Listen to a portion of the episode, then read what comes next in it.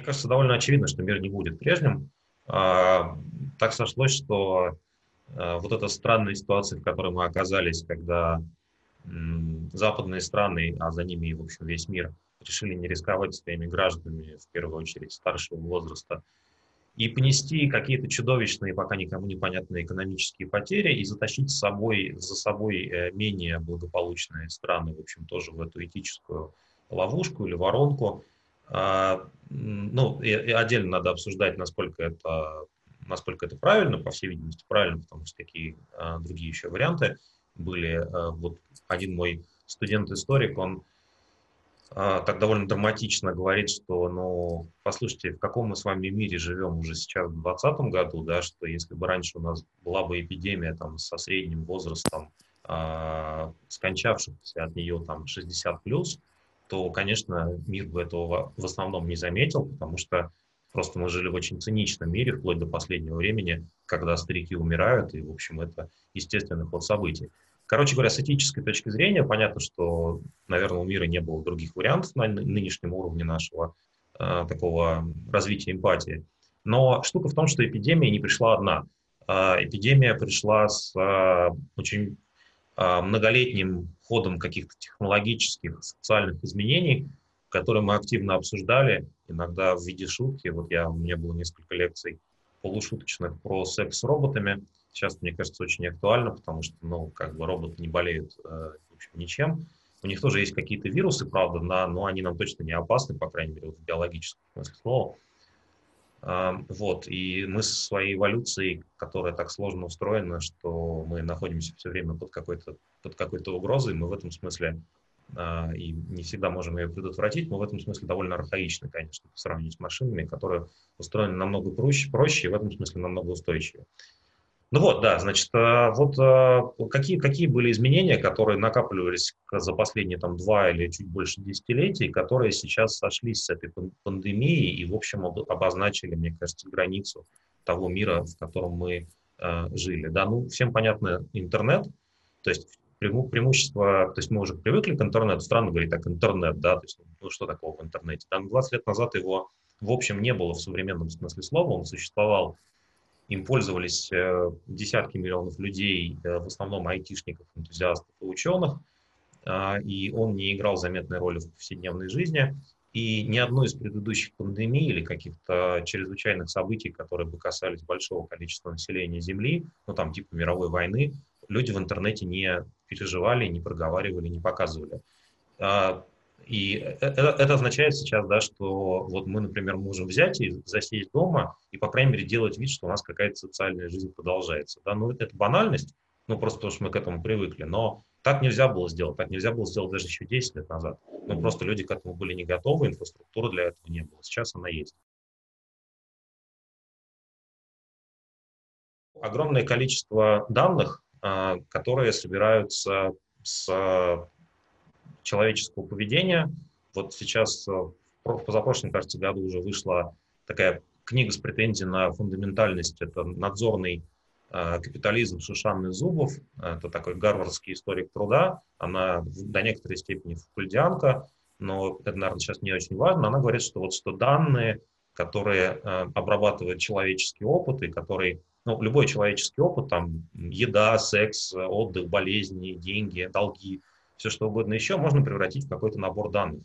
И дальше можно собрать все эти данные и построить какую-то статистическую модель, которая потом позволяет вам использовать эти данные в каком-то рыночном ключе и, в принципе, использовать их особенно без участия человека в автоматическом режиме. И это, собственно, система такого надзора в сверх, сверхфакульдианском смысле слова. А, ну, наверное, Мишель Фуко что-то такое мог предчувствовать, но вряд ли он мог бы догадаться о том, что именно так все получится. Это история о том, что вот данные – это новое золото, мы постоянно отдаем данные, мы не, не, не захотим, наверное, уже жить в мире, э, где мы эти данные не отдаем, потому что это неудобно, неудобно там заказывать такси по телефону, неудобно хранить деньги в, значит, где там хранили в трехлитровых банках или под матрасом. Ну и все то, что было без цифры, было, в общем, довольно сильно неудобно. Есть миллион причин, почему мы хотим отдавать наши данные и мы их сейчас прямо отдаем, когда вот э, делаем этот, э, это, это видео, да, это интервью. И это означает, что у бизнеса, с одной стороны, у тех компаний, которые имеют к этим данным доступ, и у государства, с другой стороны, у них огромные, огромные возможности по анализу этих данных, по извлечению из нее, из нее какой-то дополнительной пользы для манипуляции этими данными и так далее. И тоже вот мы к этому шли, в общем, не первый год, но во время пандемии всем разрешили эти данные собирать. Ну, как бы есть понятный аргумент, что если люди умирают, то, наверное, лучше отказаться от а, как какой-то дополнительной части личных прав, ты и так сидишь дома, но еще и давай при помощи там, телефонов и при помощи других косвенных данных а, следить за тем, как люди соблюдают карантин, как распространяется пандемия и так далее. Ну, как бы банальный тоже тезис. Но смысл в том, что мы не сможем это сделать вид, что этого не было.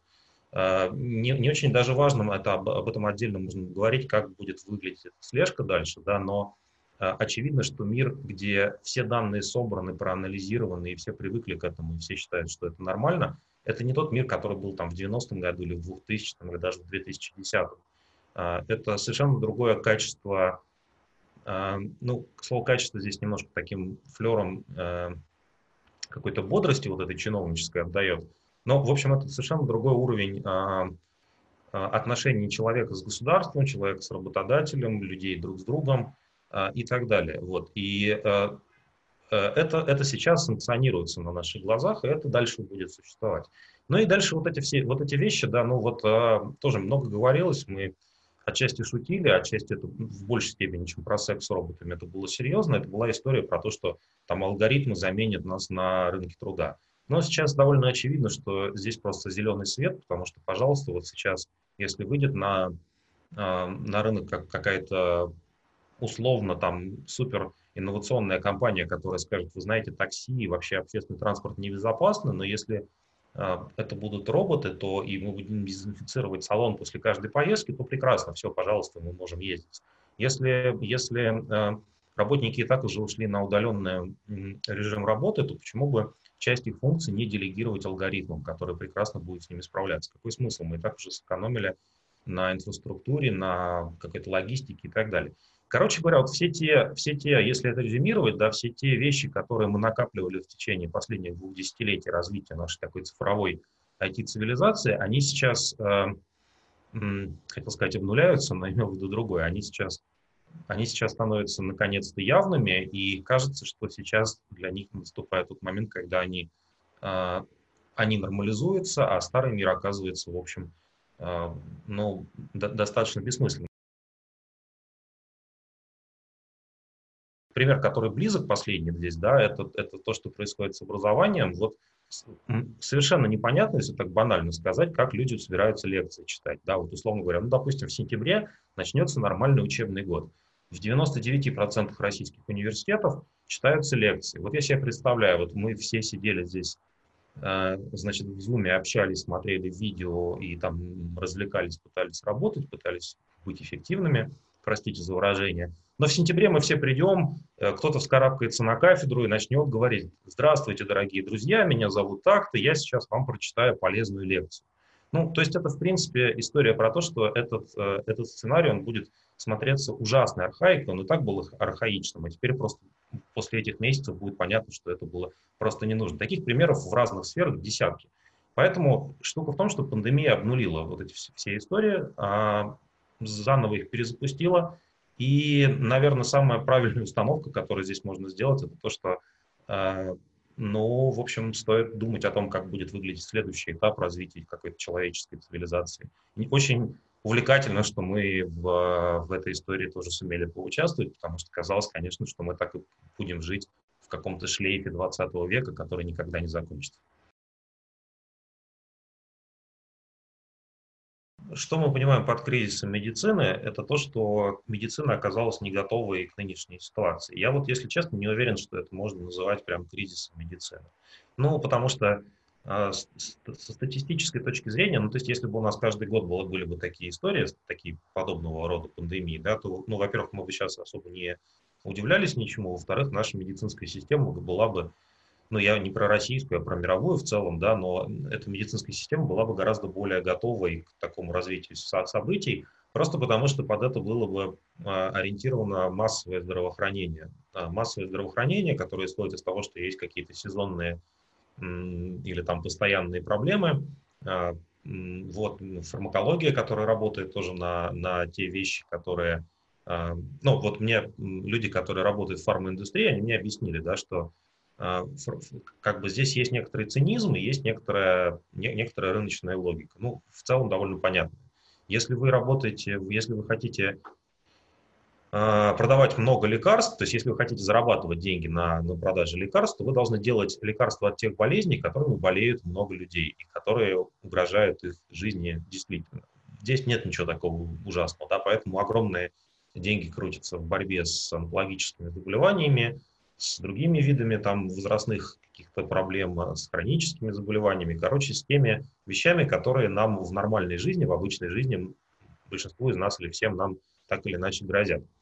А, если у вас, соответственно, бывает пандемия раз в 100 лет или раз в 50 лет, то вот ну, нет такого а, фармакологического бизнеса, который мог бы на такой пандемии зарабатывать деньги. Ну, в смысле, он, если бы он вкладывал бы, если бы вы э, последние 50 лет разрабатывали бы противовирусное лекарство, то, наверное, ситуация сейчас была бы сильно проще, может быть, вообще никакой проблемы бы не было бы, но просто те люди, которые этим занимались бы, они разорились бы.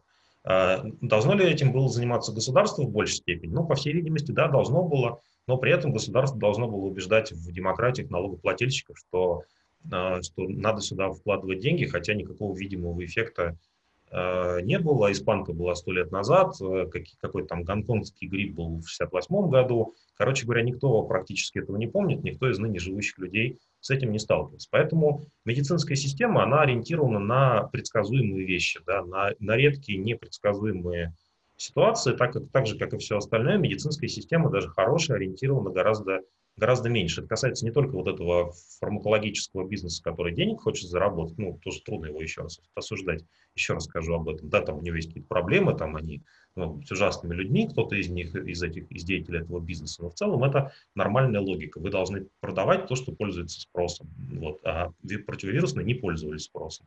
В таком объеме на них заработать особенно было нельзя. А, ну так вот, да, то же самое с государством. Государство исходит из того, что вот столько будет людей там с э, проблемами с, э, с легкими, у них столько-то будет этих аппаратов, и, в общем, это статистика. Довольно трудно э, заставлять людей платить налоги за то, что, в общем, не пригодится. При этом, да, при этом вот какой-нибудь люди вроде какого-нибудь историка Найла Фергюсона, они говорят, ну вот вообще это то, как все это бывает, да, то есть если у вас в человеческой истории, в смысле вашей личной жизни не было за время вашего существования биологического каких-то ужасных событий, типа пандемии или, не знаю, финансового кризиса крупного, то вы к нему не готовы, у вас нет такого опыта, и вы вообще его не ждете. Да? И вот он появляется, и а, это все меняется. И поэтому мне кажется, что, мне кажется, что дальше надо обсуждать, какие а, политические системы, какие социальные системы оказываются готовыми из медицины, ориентированной на обычную жизнь, собрать что-то более сложное, что-то более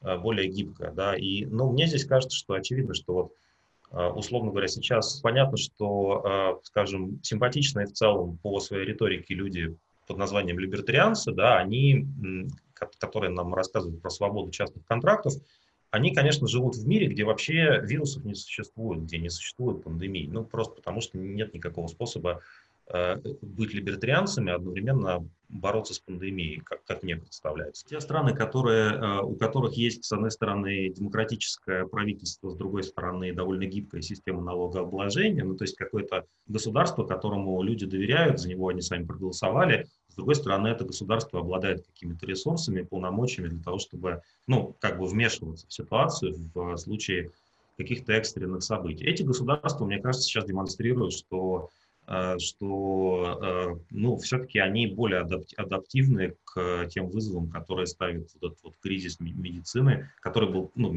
система здравоохранения, которая просто не рассчитана на такие а, события, потому что она исходит из предсказуемых статистических вещей.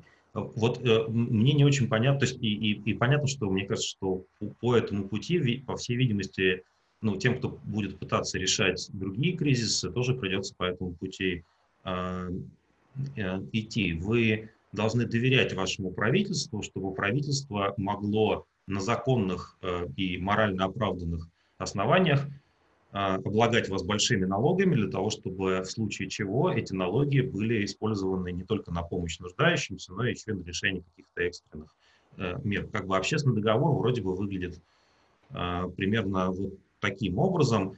И ну, тут много всяких этических вопросов. Ну, например, не очень понятно, ну, можно ли или нужно ли а, обвинять э, политиков за то, что они не подготовили систему здравоохранения к такой пандемии. Должны ли они бы 40 лет перед этим собирать с нас э, деньги? Опять же, я сейчас не про Россию говорю. Да, должны ли там немецкие политики 70-х годов собирать деньги на то, чтобы э, Германия была супер готова к таким событиям, и совсем никто не умер. Но вот вопрос совершенно не очевиден.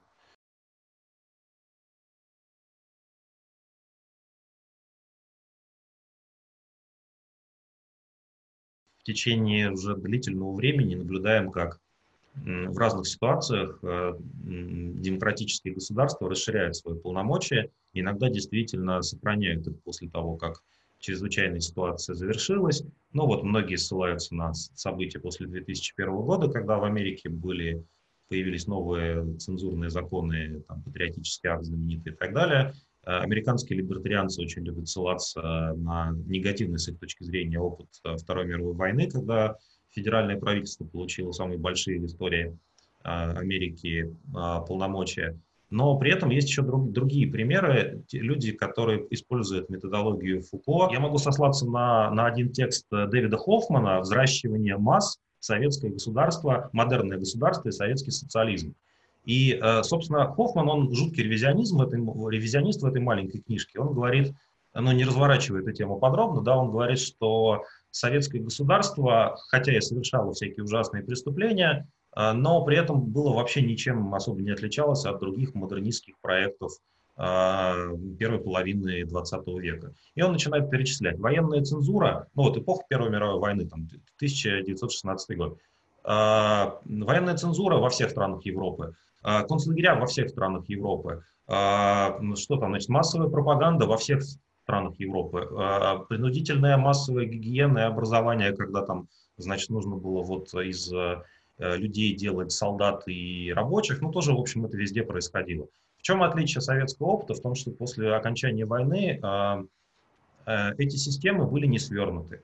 Вот, да, и вот мне кажется, что когда мы читаем Латура из России, то мы понимаем, что у нас гораздо меньше, у нас столько же шансов оказаться внутри карикатуры на фукульдианскую биополитику сегодня, когда, да, действительно, э, надзор во имя здравоохранения, гигиены и снижения смертности становится всеобщим, но у нас еще больше шансов, чем во Франции, где есть множество партий, свобода СМИ, короче, где есть институты, которые не заинтересованы в том, чтобы карантинные меры э, сохранялись навсегда.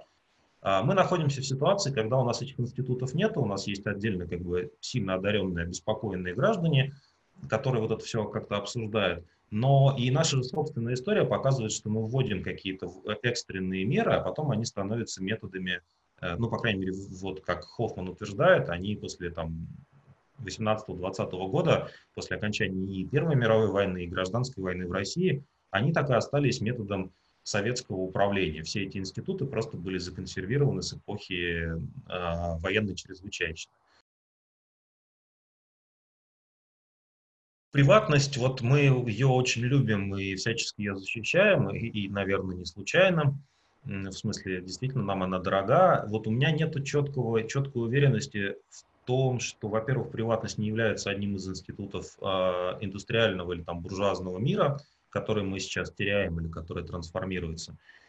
И у меня нет четкой уверенности в том, что, нам, а, что у нас есть способ а, эту приватность э, защитить, что в принципе, ну, что приватность это та ставка политическая, сыграв в которую можно как-то выиграть и получить эту приватность, получить другой мир, но со старой приватностью. Ну, э, э, здесь есть такие анекдотические моменты, да, потому что вот ну, в целом, да, вот я сейчас нахожусь на своей кухне, и как бы, э, в общем-то, я не, не, не то чтобы большой э, фанат того, чтобы неограниченное число людей пускать на свою кухню, да, и я подобрал какой-то нейтральный фон в виде вот того, что у меня есть за спиной, но, но в целом, да, за спиной у нас еще могут оказаться, там, в зависимости от обстановки, там, не знаю, плачущие дети, значит, какие-нибудь родственники, которые недовольны происходящим, какие-то странные детали нашей личной жизни, и когда мы все ушли в Zoom, это уже очень сильно порушило privacy. И тут параллельно эти скандалы с тем, что в Zoom никакого шифрования нету, и что все эти видео потом будут доступны на YouTube, даже если это была частная беседа, а не только если мы специально делаем какой-то журналистский материал по этому поводу. А, вот. И этот а, анекдотический момент, он, по-моему, просто показывает, что, что а, приватность, она, дели, она строилась на, и продолжает строиться на некоторых очень неочевидных допущениях, вроде того, что вот есть место, где я предоставлен сам себе, и надо мной никто не надзирает. А есть место, где я, я надеваю пиджак и выхожу туда, и там моя работа, это общественное место, и там все по-другому. Вот э, эта грань, она, она была выдумана в какой-то момент времени, она выдумана была в индустриальном обществе, когда люди начали ходить на работу, приватности, ну, многие вот ужасались там, да, когда э, рассуждают там про какую-нибудь условную средневековую жизнь, когда там все жили в одном помещении, родители при детях занимались сексом, происходило еще, здесь же находились какие-то домашние животные, происходило что-то такое вот невероятно ужасное. Вот, в принципе, наша, наша нынешняя ситуация с Zoom, она, мне кажется, немного напоминает эту ситуацию, когда мы э, в частную жизнь изрядно смешали с с приватностью, да, с, с, с публичной, и, в общем, у нас другого выбора и не было. Но я хочу вот заметить, что здесь нужна какая-то более сложная аналитика, кроме того, что ну, просто ностальгировать про хороший мир, в котором была приватность, и давайте замечательно вернемся к ней, будем ею наслаждаться. А, просто вспомню одну линию, которая, мне кажется, очень спорной, но любопытной. А, некоторые феминистки, например, они критиковали privacy вообще как такое понятие, которое специально изобретено мужчиной-патриархом для того, чтобы, ну вот патриархальным мужчиной, точнее, а, главой семейства, который говорит, что, вы знаете, есть общественное пространство, там все должны вести себя прилично, но то, что происходит за закрытыми дверями в моем, моей квартире, а, это мое частное дело, и никто, общество и государство и там кто угодно еще не должны вмешиваться в эти процессы, и вот э, феминистки просто говорили, ну это, собственно, и э, privacy, это и был, был а, такой важный атрибут э, домашней власти мужчин. Ну, то есть, в принципе, от privacy до домашнего насилия, в принципе, довольно, довольно короткий путь. Ну, повторюсь, мне кажется, что это тоже не вся правда про privacy, но штука в том, что нам придется пересматривать границы публичного и приватного. Одну линию вот мы уже наметили по поводу того, что все данные мы добровольно отдали непонятно кому, а, о всей нашей жизни, потому что нам это удобно и плохо, и без этого нам будет жить хуже. С одной стороны, в нашей культуре до сих пор есть идея о том, что человек создан для того, чтобы найти, ну, говоря таким языком пабликов каких-то, да, там вот свою вторую половину. Вот все то, что мы знаем про возвышенную романтическую любовь, все то, что транслируется культурой 19-20 века и до сих пор, в принципе, воспринимается, другой культуры у нас в этом смысле нету, это история о том, что все-таки вот э, большая, настоящая, наполненная страданиями и там, преодолением себя и самопожертвованием любовь, это все-таки ну, ключевая часть э, человеческой жизни. Особенно, конечно, это в такой стандартной женской гендерной социализации присутствует, да, в принципе, в мужской э, тоже, да. С другой стороны, у нас есть, э, у нас есть идея о том, что огромное количество текстов об этом написано разного качества, обычно поверхностные, но, может быть, что-то более глубокое есть. У нас есть огромное количество э, высказываний на тему того, как люди дьявольски одиноки э, были вот в этой культуре начала 20 века, как люди атомизированы, как люди теряют социальные связи, как люди вот превратились в этих отшельников – вот. И мне кажется, что нынешняя ситуация, она показывает, что ни то, ни другое не очень соответствует действительности, ни а, представление о вечной, прекрасной, возвышенной любви никакого, ну или почти никакого влияния на реальную жизнь людей сейчас не оказывают, кроме того, что это их такая, такой нормативный идеал. А, ни, в общем, идея о том, что мы все такие самодостаточные одиночки, тоже, в общем, себя не подтверждает. Скорее, скорее штука в том, что была, что и в этом смысле, может быть, тоже нынешняя ситуация позволит нам это зафиксировать. А, штука была в том, что количество социальных связей у людей очень сильно выросло. Кстати, очень плохо для распространения вирусов. А, вот, все постоянно, значит, куда-то ездят, с кем-то общаются, здороваются, обедают – и совершают всякие другие, не, ну, совершали, пока не было карантина, да, вот как раз мир, который находился в постоянном таком социальном движении, он и стал той почвой, на которой нынешняя эпидемия стала возможной. Я думаю, что в этом смысле, ну, а, как бы вот это э, число социальных контактов, оно у нас по-прежнему будет высоким. И не думаю, что мы будем ограничиваться одним исключительно зумом.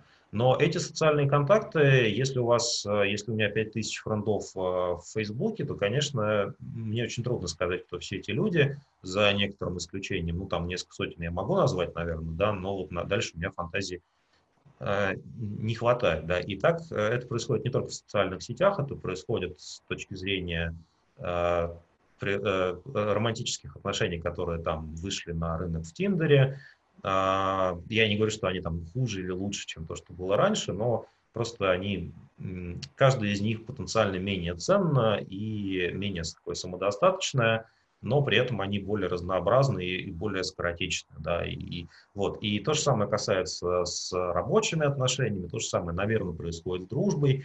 Э, основной нарратив э, здесь в том, что мы должны, конечно, ностальгировать по старому понятному миру, где у тебя всегда был точно один лучший друг – а, вот любовь всей твоей жизни, с которой ты, возможно, расстался и вы друг друга ненавидите, ну и так далее, да, там любимый работодатель, или ты сам любимый работодатель или кого-то.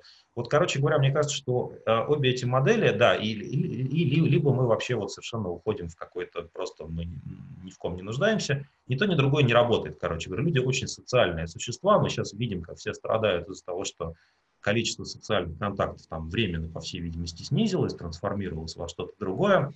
И мне кажется, нам надо думать о том, как выстроено вот это общество легких, и кто-то бы сказал поверхностных, хотя это уже оценочный термин социальных контактов, когда их очень много, они очень разнообразные, у каждого человека их все больше и больше, но при этом ценность среднего социального контакта для обоих участников это, это, этого взаимодействия снижается, потому что люди понимают, что, в общем, контактов много разных, почему надо останавливаться на, именно на этом, почему не попробовать что-то что-то еще. Мне кажется, нам нужно какой-то ответить, а, разработать на какой-то язык, в котором мы смогли бы эту новую социальность описывать, потому что это не язык одиночек, не язык атомизации в чистом виде, а, это язык того, что ну, там слабая валентность возникает вместо, вместо каких-то сверхценных сверхценных э, связей на всю жизнь. Не знаю, хорошо это или плохо. Вот что меня сейчас сильно беспокоит по поводу отношений, это, конечно, э, то, что люди, запертые в маленьких российских квартирах, они, если они там заперты со своей семьей, то, в общем, это, в общем, провоцирует число каких-то конфликтов бытовых, и кто-то уже начинает там, говорить, что страна уходит в запой, но еще, а некоторые те, те, на, те люди, там, те же фем-активистки, которые на, смотрят на ситуацию с этой стороны, они постоянно напоминают, что вот сейчас начнется число э, домашнего насилия расти, и при этом на это не, особо никто не будет обращать внимание, потому что просто есть более важные проблемы. Вот э, через эти вещи, через такие кейсы, мне кажется, можно э, видеть, как довольно запутанно устроена нынешняя социальность, и как, в общем, тот словарь, в котором мы про социальные связи привыкли говорить, и он взят из культуры 20 века, в общем, сейчас он ну, просто не очень хорошо подходит для э, этих описаний. Я э, консультировался по поводу того, как правильно самоизолироваться у своего товарища Сергея Голубицкого, э, который много лет писал в такой легендарный журнал компьютера, всякие странные подозрительные колонки про, формально про компьютерные программы, а на, на практике про всякую культуру, которая Голубицкому была интересна. И вот Голубицкий, он такой был человек из будущего, в какой-то момент времени, он еще в 98 году э, самоизолировался, но не то чтобы совсем ушел в бункер и не выходит на свет, но в целом не ходит на работу там, неделями, месяцами, вот, и в этом смысле оказался в числе тех людей, которые сейчас совершенно спокойно со своей семьей переносят эту так называемую самоизоляцию, потому что для него это, в общем, не сильно большое изменение в, в жизни. Да, там, что у нас, какие у нас есть? Работа, фитнес и, значит, бар. Вот три основных столпа социализации, которые мы потеряли. Вот. А, и Глубицкий вот что говорит по этому поводу, я, я в данном случае с ним согласен и могу то же самое посоветовать, э, что не, не, не стоит пытаться жить так, как вы э, привыкли, в том плане, что вот у вас предположительно бывает, у нас у всех бывает рабочий день, а потом вечером у нас есть какой-то досуг, когда мы ну, общаемся с семьей, смотрим сериалы, читаем книги и так далее. Да? И вот идея о том, что когда мы сидим дома, мы можем делать это по такому же сценарию, она не работает, потому что мы начинаем общаться с семьей, но это никогда не заканчивается, и там приводит к каким-то скандалам. Ну, то есть такой, как бы, досуг пожирает все, да, то есть если у нас досуг был а, каким-то ограниченным пространством социальным, теперь ничего кроме досуга нету. Вот. И, в принципе, можно просто начать заниматься досугом и никогда из этого не выйти и чувствовать себя совершенно опустошенным. Начать вот читать какие-то важные книги и понять, что просто, ну да, читать, конечно, хорошо, но при этом ничего больше такого не происходит. Да, и о, о, вот первый, первый здесь совет это в том, чтобы по-другому относиться к своему свободному времени, э, понять, э, как можно его разнообразить, как можно его четче структурировать и сегментировать, и попытаться отдыхать по-другому, чем э, тот отдых, к которому мы привыкли, когда мы каждый день э, там, ходили в офис или встречались с людьми. Вот. А, а второй, второй э, здесь совет такой более индустриальный, видимо, мы все-таки очень любим такой, такой заводской гудок, который э, говорит нам, что пора на смену, и значит, и пора эту смену заканчивать. Все-таки, если речь идет про работу, то довольно хорошо вроде бы работает именно идея о том, что нужно просто вот сидеть и там три часа работать, а потом сделать перерыв, а потом еще три часа работать, и на этом, после этого вы, наверное, все закончите. Да, вот надо, э, здесь такое понятие ритма есть, э, вот, и вот эта ритмическая гимнастика собственной работы, она, видимо, она, видимо, позволяет нам как-то чуть, чуть э, лучше, чуть лучше использовать навыки, которые мы получили в индустриальном мире для того, чтобы, для того, чтобы жить э, сегодня. И последний совет, да, это уже моя, моя такая штука. Ну, не знаю, мне кажется, что а, довольно очевидно, что сейчас надо меньше сожалеть о потерянных возможностях. Кто-то там в отпуск не поехал, кто-то купил себе годовой абонемент в фитнес-центр, кто-то чем-то еще. Вот я за книгопродавцев очень переживаю.